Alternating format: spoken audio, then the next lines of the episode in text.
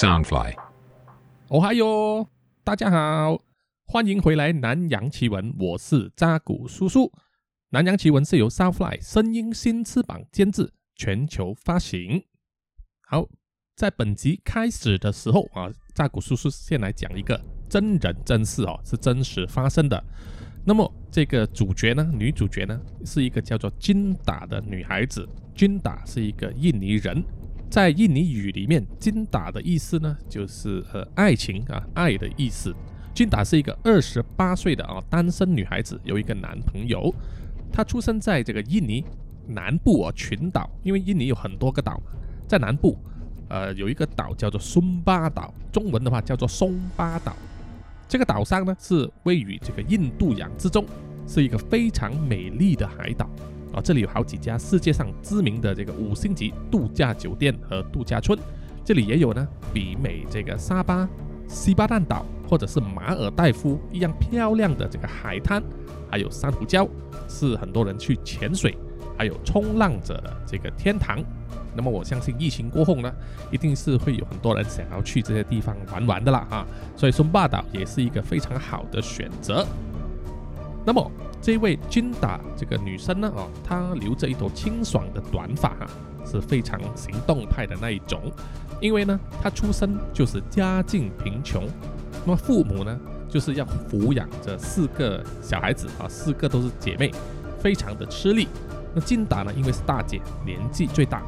所以啊，她中学呢读到一半就被逼辍学了啊，要出来工作帮补家用这样子。所幸的呢，啊，这位小姐金达，她因为工作很努力，工作几年之后啊，她累积到了一些经验，就可以在这个政府的一家援助机构里面啊找到一份不错的工作，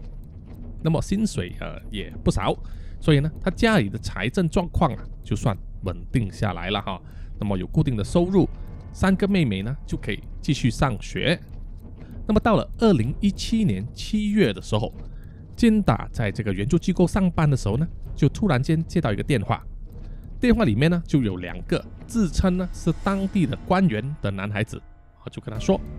啊，他们是呃金达呢在负责的一个项目里面的一个对接的人啊，对接的官员，他说啊，这个援助机构里面执行的一个项目呢，就是超出了预算了啊，超出了政府的预算，于是啊。他就要约呢这一个时间啊，要约金达出来开个会，见个面，谈谈看要怎么样解决这个预算的问题。那么金达呢本身因为他非常热衷啊，非常热爱他这份工作，那么当然是非常是想有把握这个机会啊，脱颖而出。那么既然他负责的这个项目有问题啊，当然是要快快解决嘛，对吗？呃，又同时呢，因为当时他的上司很忙啊，没有时间陪同他去。所以金达呢就毛遂自荐说啊，他自己就去见这两位官员了啊，见了之后看有什么状况就回来汇报这样子。那么上司呢也同意了。那么金达呢他就准备好资料啊，就离开他的这个公司要去开会了。他就开着他自己的那个机车啊，在指定的时间约好的地点那边出现，就等待这位官员了。但是他在那边等了一段时间之后，诶，就收到一个电话，官员呢就在电话里面跟他说，啊，本来约定的这个开会地点改了，啊，改了，所以要换地方。那么换去哪里呢？这个时候他就跟他说，哦，有一个官员呢，我的那个同事啊，会开车来接你，这样子。那么二话不说呢，他就看到啊，其中一个官员啊，自称是官员的人就开车停在他的前面，就说啊，邀请金达上他的车。说会送他过去新的这个开会地点。那么金达呢，因为他自己骑这个机车嘛，哦，就坚持说哦，他自己会骑机车跟过去，就问啊，新的地点在哪里？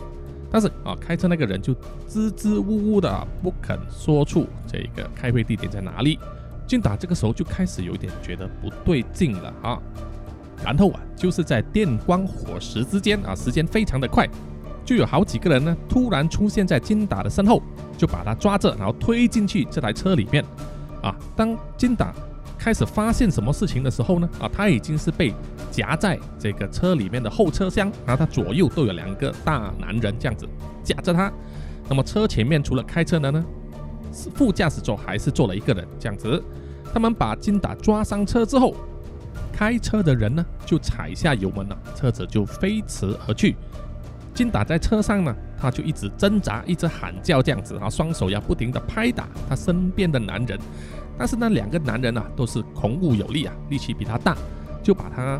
制服了啊，把金达制服了。金达呢，这个时候心里啊又惊又怕哈，他马上知道发生什么事情了啊，他是被骗了，他被人骗上这台车了。到底是什么事情呢？啊，他意识到他是被人家绑架了。那么绑架是为了什么呢？就是为了结婚。好，在继续说下去之前呢，啊，请容许扎古叔叔插一段广告，就是来自 Southfly 声音新翅膀的另一个超人气理财投资类 Podcast，美股可支付了啊！美股可支付特别推荐大家哦，各位听众在 IBKR 里面呢，就是下载和开户。IBKR 是什么呢？IBKR 就是那个 Interactive Broker 啊，是一家直属美国芝加哥 CME 交易所啊，就是芝加哥交易所集团企业的一个呃证券公司啊，都是独立上市的这个美国企业，在美国的这个证券投资交易业界呢啊享誉全球的，可以说非常有名。那么我们现在买美股呢，都可以透过这个 IBKR 的这个 APP。啊，就是手机上或者是电脑里面都可以安装使用。那么各位南洋奇闻的听众呢，只要点击啊下面这一个由美股可支付提供的这个开户链接，就可以马上进行注册和登记。那么完成之后呢，哈，开户之后就可以成为其中一个幸运儿啊，就是有机会呢，就是获得 IBKR 赠送的美国股票，价值呢有一千美金哦，啊，一千美金那么多。此外呢，啊，只要你完成这个 IBKR 的注册，还有汇入啊第一笔资金之后，只要啊截图啊发邮件去这个 be millionaire dot asia at gmail dot com 啊，这个邮件我写在 podcast 简介里面。只要将截图和邮件啊发给这个电子邮箱，就可以用这个七十杯咖啡啊，也就是两百一十美金的这个价钱优惠价，而成为美股可支付的 Telegram 金卡会员啊，一年。这个一年的 Telegram 金卡会员啊，原本的呃价钱是每年三百美金的哈，原价是美金三百，而且呢，到了二零二一年三月的时候将要涨价啊，涨价到年费至少九百或者一千美金，所以趁现在的话，马上开户就可以用这个优惠价钱，只需要两百一十美金呢，就可以成为一年的 Telegram 会员了啊。在这一边呢啊，扎古叔叔也是用这个 IBKR，也是通过这个方法来开户的啊，开始投资美股已经有一段时间了。那么开户的时候有重要的事项，大家一定要留意，就是首先要呃使用这个护照的姓名啊，要用护照的姓名以及常用的邮箱啊，因为你会收到他的这个报告。另外呢，也要注册本人常用的这个手机号啊，因为你每次登录这个 IBK APP 的时候，都会问你手机呃这个号码哦，来发一个简讯给你认证来登录。所以如果你的手机号不是常用那一个，就很麻烦了。另外呢，你还需要准备一个开户人呢。就是开户人的本身名字的这个水电费单，或者是最近的这个银行月结单啊，这个是作为你的住址证明啊。那么在开了账户之后，账户名字还有密码呢，千万要记得，千万不要搞混了，不要弄错了。因为一旦你忘记了这个密码呢，啊，重新要找回很花很花时间啊，非常的麻烦。因为这个是一个保安问题，所以一定会非常的繁琐。如果你打电话去客服的话啊，至少要等十五到二十分钟，而且是付国际电话费哦，所以千万要记得你的登录的名字和密码，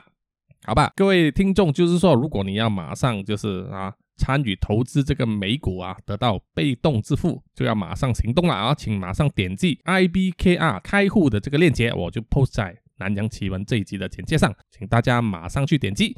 谢谢。好，谢谢大家的一点时间听完那个广告，我们回到正题啦。啊，我们之前说到，就是印尼这位女孩子君达呢就被人绑架了啊，绑去结婚。这种将女人呢绑去结婚的这种做法，呃，叫做抢婚，或者又叫做抢亲、夺亲，或者是抢夺亲啊，抢夺婚都有。这种做法呢，在那个啊欧洲、中亚洲啊蒙古。啊，或者是中国等等啊，印尼邦当然也是有啊，这种习俗常常都有这种时间发生，在以前的年代啊就有了。因为呢，这个人类的社会啊，其实自古以来很多地方都是属于父系的家庭组织的这种社会，就是说以男人啊为主导地位，男人因为在体力上占有优势嘛，啊，他们可以去从事打猎啊、捕鱼啊、制造啊，甚至在危险的时候可以出来战斗啊，这样子。所以在家庭里面呢，他们逐渐占有这个主导的地位，婚姻关系呢，当然也是变成比较倾向男方这一边哦，女方的地位就越来越低了。那么，当这一种男人哈，在这个社会里面，他们的主导地位高到一定程度的时候啊，他们就会视为说，他们应该拥有很多个人的财产，而女人呢，也成为他们的财产之一。啊，就是说，女人的社会地位非常的低了，低到只是一个财产，只是一个东西而已。抢亲呢，啊，很多时候就是在男人呐，在没有得到女方本人同意，或者是女方的家属同意的情况下哦，凭借着武力啊，去把她抢回来啊，从别的地方、别的氏族、别的部落的妇女啊，去把她抢回来，缔结这个婚姻啊，然后繁衍。后代的这个目的这样子，我们看很多电影、电视啊，都会有这种类似的这个剧情吧？啊，比如说我记得以前有一部武侠电视剧是说啊，塞外的这个游牧民族啊，去侵犯啊中国边境的那个村落啊，打家劫舍这样子。那么有一些这些游牧民族呢，就会把看上的姑娘哈就地这样子强暴了哈，直接强暴他们。有一些呢，就可能会直接抓回去部落哦，当老婆、当奴隶这样子慢慢享用。那么在中国内陆呢，哈，到了最近这一百年之间呐，其实抢亲这种事件呢，也不是说新鲜事啊，尤其是在西南部啊，很多少数民族聚集的地方哈，都会有很多这种姑娘会被别人视为这个抢亲的目标，就是说可能来自啊，只需要一些城市或者是小镇里面的男人。啊，找了一帮朋友、亲戚这样子，就去这些少数民族的地方去抓那些中意的姑娘哦，看起来漂亮的，就把她抓回来当老婆，或者是卖给别人家当老婆这样子啊，这种事情都有发生。那么，就像金打这样的案例哈，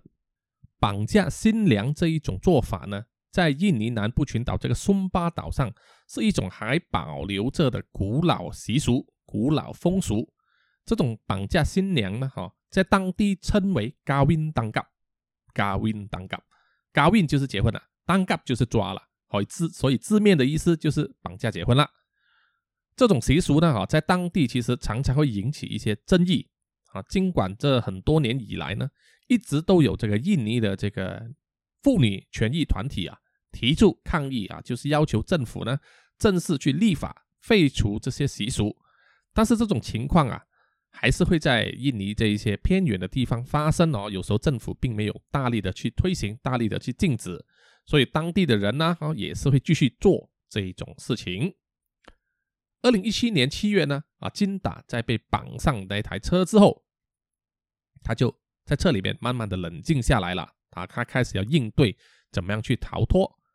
他就记顾呢要上厕所，就让绑架他的人呢，啊暂时停在一个餐厅旁边。啊，让他在这个男人的监视下，他就躲在厕所里面上厕所这样子，他就趁厕所里面的时间呢，就发简讯啊，通知了他的父母还有男朋友，告诉他们说他出事了，被绑架了，要绑去结婚。很快他就被发现了啊，这些男人就把他抓出来，又押回车上，没收了他的手机，呃继续这样子长途开车奔波。这台车开了好几个小时后，军打呢？就被带到一个偏远的乡村里面呢，就由四个男人啊抬着他啊进入一个这个印尼传统的木房子里面。印尼的传统屋呢都是有很高的屋顶，还有很多用实木做的柱子建成的。当金达被抬进这个屋子的时候啊，他就看见呢这个屋子周围啊有很多人，很多村民在那边围观啊，在看着他们啊，好像在做一种某一种仪式这样子。哦，那些人就在那边敲锣打鼓啊，大喊大叫，好像在庆祝什么东西。当他被抬进这个屋子里面之后呢，里面就有一个好像巫师打扮的一个老人哦，满头白发，胡子非常长，他手上呢就拿着一盆水，这个巫师的老人呢，啊，对这个这一盆水呢，就念念有词，这样子，好像在做法。然后呢，他就沾了这盆水，啊，用手沾了这个水，啊，要擦在他额头上。金达这个时候有回忆起来，他的父母就曾经跟他说过，哦，在他们这个岛上，孙巴岛上有这种绑架新娘的这种行动。那么绑架之后呢，啊，他们会有人呐，会把那个水呢，啊，下了咒。用这个水擦在你的额头上的时候啊，你一旦被擦了，你就好像中邪了一样啊，就永远无法离开这个房子了。那么金达记得他父母跟他告诫过这段话，于是他就知道怎么做了。当这个巫师呢一直尝试要把那个水擦他的额头的时候，他就在最后一刻啊扭转他的头，挣扎这样子，让那个水呢没有碰到他的额头啊，只是碰到了他的头发。这四个男人呢？就把金达呢抬进木屋之后，把他关在一个房间里面，然后啊，然后啊，就有一个素未谋面的年轻男孩子呢进来了啊，要跟他谈话。这个男人呢，哦，自称是他的新郎，一再的就是要告诉他说啊，他是出于呢对他的爱而做出了这个绑架的行动的啊，一直要说服他说哦，你我们是天作之合，请他要接受这个婚姻的安排。那么金达当然也很奇怪，他从没见过这个男人，为什么这个男人会知道他呢？会认识他呢？而且要指定要绑架他呢？哦，他在一再反复的这样子追问，这个新郎啊才透露哦，原来他才金达才知道，这个新郎啊，这一新郎的家人呢是属于金达的父亲的一个远亲啊，是他的远亲，他应该是。通过某一种方法，就是知道说啊，他的这个远亲有一个女儿了啊，叫做金达，在城市里面工作，可能看过相貌也觉得不错，就想要把她娶回来。对于一个陌生男子的求爱，而且还马上把他绑回家，要跟他结婚呐，我相信没有几个女孩子可以接受得了啊，除非那个男孩子长得非常帅，或者是非常有钱吧。大家或许会考虑一下哦，霸道总裁这样子。但是这一个男人，老实说，真的是长得不怎么样。而且最重要的就是，金达已经有了一个固定交往的男朋友哦，他当然是抵死不从了哈。我为什么要嫁给你这个这个陌生人呢？他抵死不从。那么绑架的人没有办法，他的新郎就把他留在房间里面啊，锁起来不让他离开。那么金达呢，就一直哭，一直求他们放他，一直哭，一直哭，哭到。嗓门都哑了哈，眼泪都流干了，眼睛都肿了起来，他就累的倒在那个房间的地上睡着了。他醒来的时候啊，还是继续哭啊，不管是什么情节，还是一直大声的呼喊，大声的求救。但是呢，窗户外面的人呢，就是看着他，但是没有理睬他。金达呢，他还试过，就是用他藏在这个裤袋里面的这个机车的钥匙啊。机车的钥匙来刺自己的肚皮，一直刺到啊淤伤这样子。他想要通过这个方式啊，来表示说他宁愿死也不要嫁给这个新郎。金达呢，看这个做法好像没有什么奏效，他又把他的头呢撞在这个柱子上啊，不断的撞，撞到他的额头呢肿起一个大包啊。他是想要告诉这些绑架他的人说，他死也不会接受这样子的。结婚的安排了，他希望这些绑架他的人呢可以死心了哦，可以放走他。那么绑架他的这个家人呢啊，其实也没有放他，然后只是给他基本的食物和水。但是金达呢啊，他又很怕这些人在食物或者水里面就是下毒或者是下咒啊，让他吃了之后会迷迷糊糊的答应了婚事。所以呢，金达他也忍着这个饥饿和口渴呢，就不吃不喝。这样子呢，就和这一个绑架的人拉锯战啊，持续了六天。这六天呢，他都是被软禁在这个房间里面。白天的时候呢，君达就一直呼救啊，一直央求他们放他，要不然呢，他就是做出一些自残的行动。晚上呢，他又不敢睡觉啊，尽量要睁大眼睛，因为他怕那个新郎啊会趁晚上的时候跑进来房间，就是霸王硬上弓啊，强暴他这样子。君达呢回忆起那一段被软禁的时间呐，他知道啊，他当时全身又累又酸痛啊，又肮脏，感觉自己好像快要死掉这样子。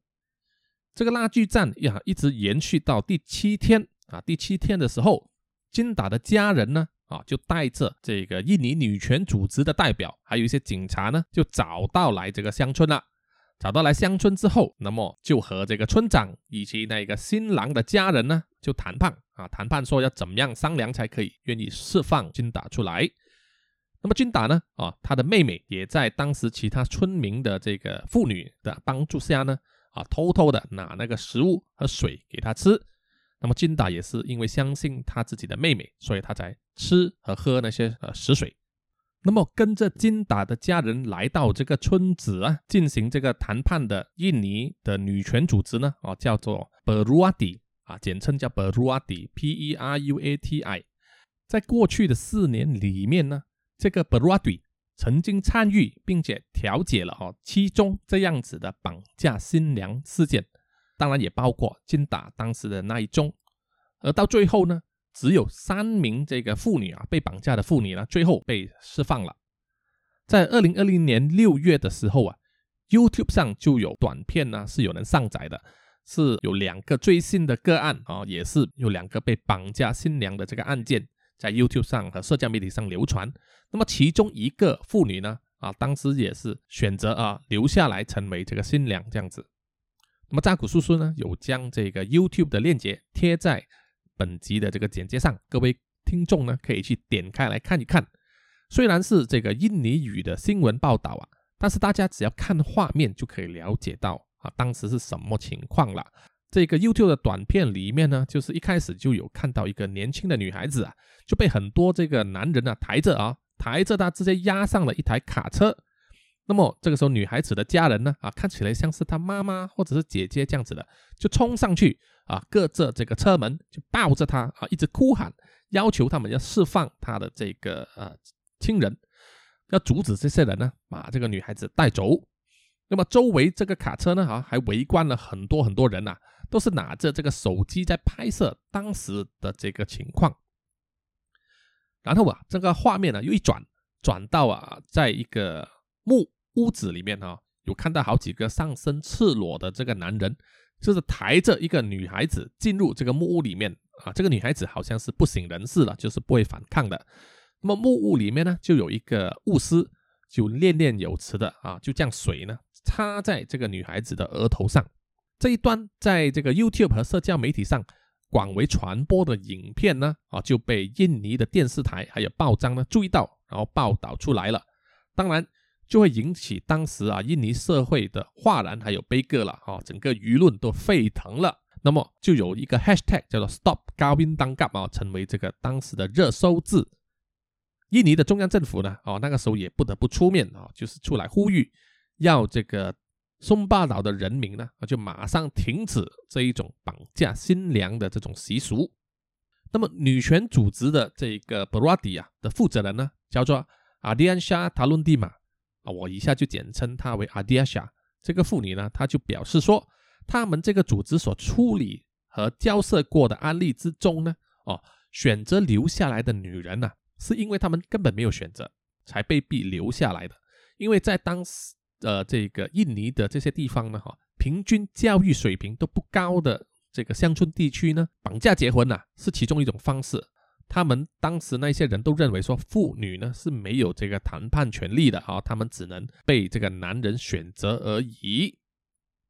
而绑架结婚在松巴岛上比较盛行，呃，这么多年呢，是因为说在松巴岛上本来啊，女性的主导地位在当地就比较高。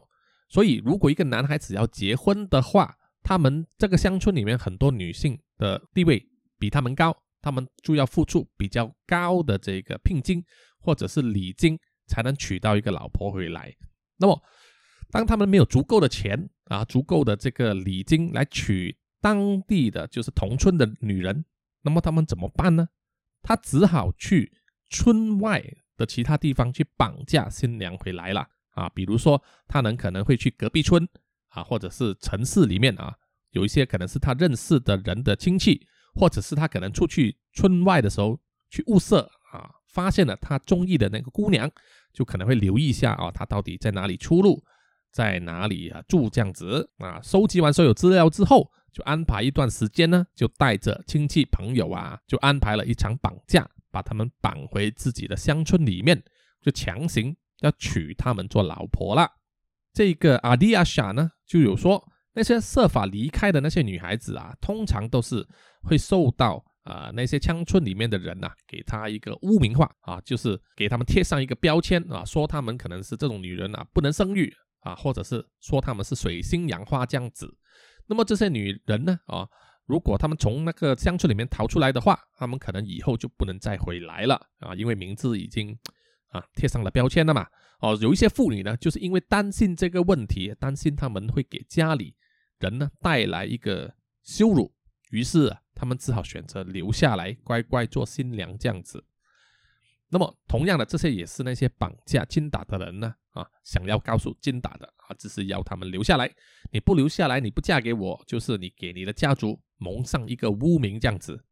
还好，就是经过这个金达的家人还有这个伯拉迪官方的这个调解还有商量呢，这个新郎的家人呢，终于决定了，就是释放金达出来了。那么金达也重新获得了自由。她离开啊这个乡村之后，回到她的家。那么一年之后呢，她就嫁给了她的男朋友了。她现在啊，她已经生了一个一岁大的儿子。那么在这个松巴岛上啊，当地有这个研究当地历史的学家啊，一个长老呢，叫做 Franz Wallahappy，他就认为说，这种抢婚呐，这种绑架新娘的习俗呢。其实啊，其实并不是松巴岛上那个当地人的丰富文化传统的一部分，并不是他们文化传统的一部分。他说这种习俗呢，只是啊被以前呢某一些人呐，就是他们不顾后果啊，想要强迫妇女嫁给他而使出的一种手段。这种手段在以前那个年代被很多人使用，所以就变成好像是一种习俗。其实不是的啊，就是说，有有些情况就是这样，有一些错事啊，明明是错的，但是很多人做了，你做了，我也做了，就变成好像大家都可以做这样子，其实是错的，是不应该做的。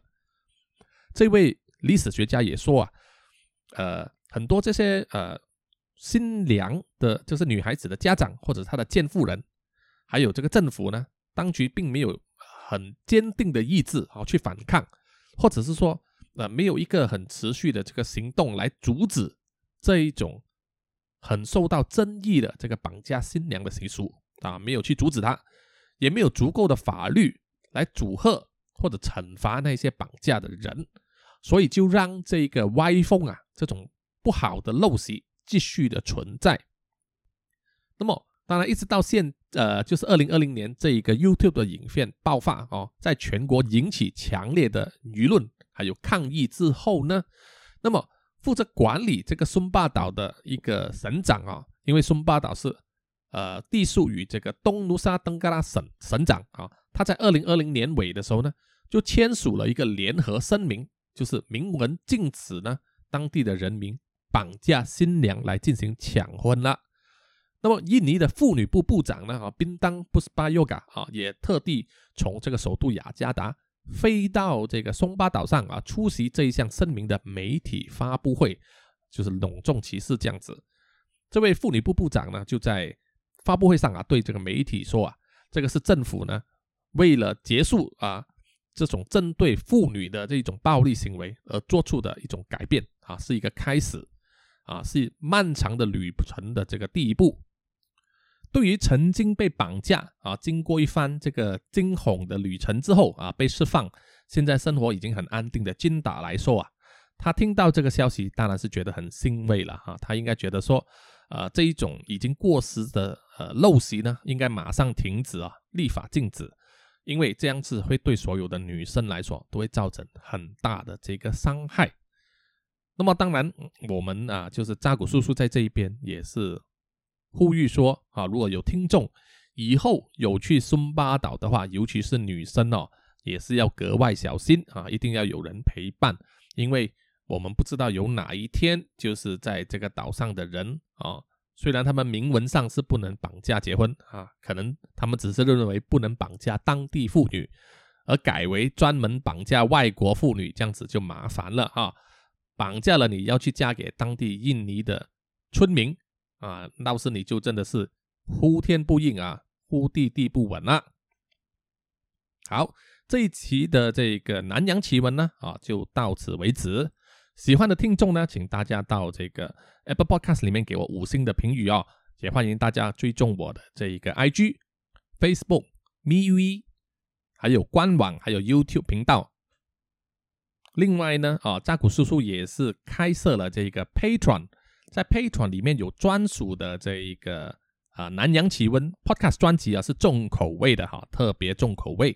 在南洋 Wise dot com 里面大家也可以找得到。这一些呢是只有付费付月费啊，每个月两美金的这个月费呢，才可以听到的特别 Podcast 啊，特别重口味，特别刺激，这样子会持续的更新，是免费版听不到的。所以喜欢的朋友，请大家去支持一下扎古叔叔哈。好，下一集再见了，拜拜。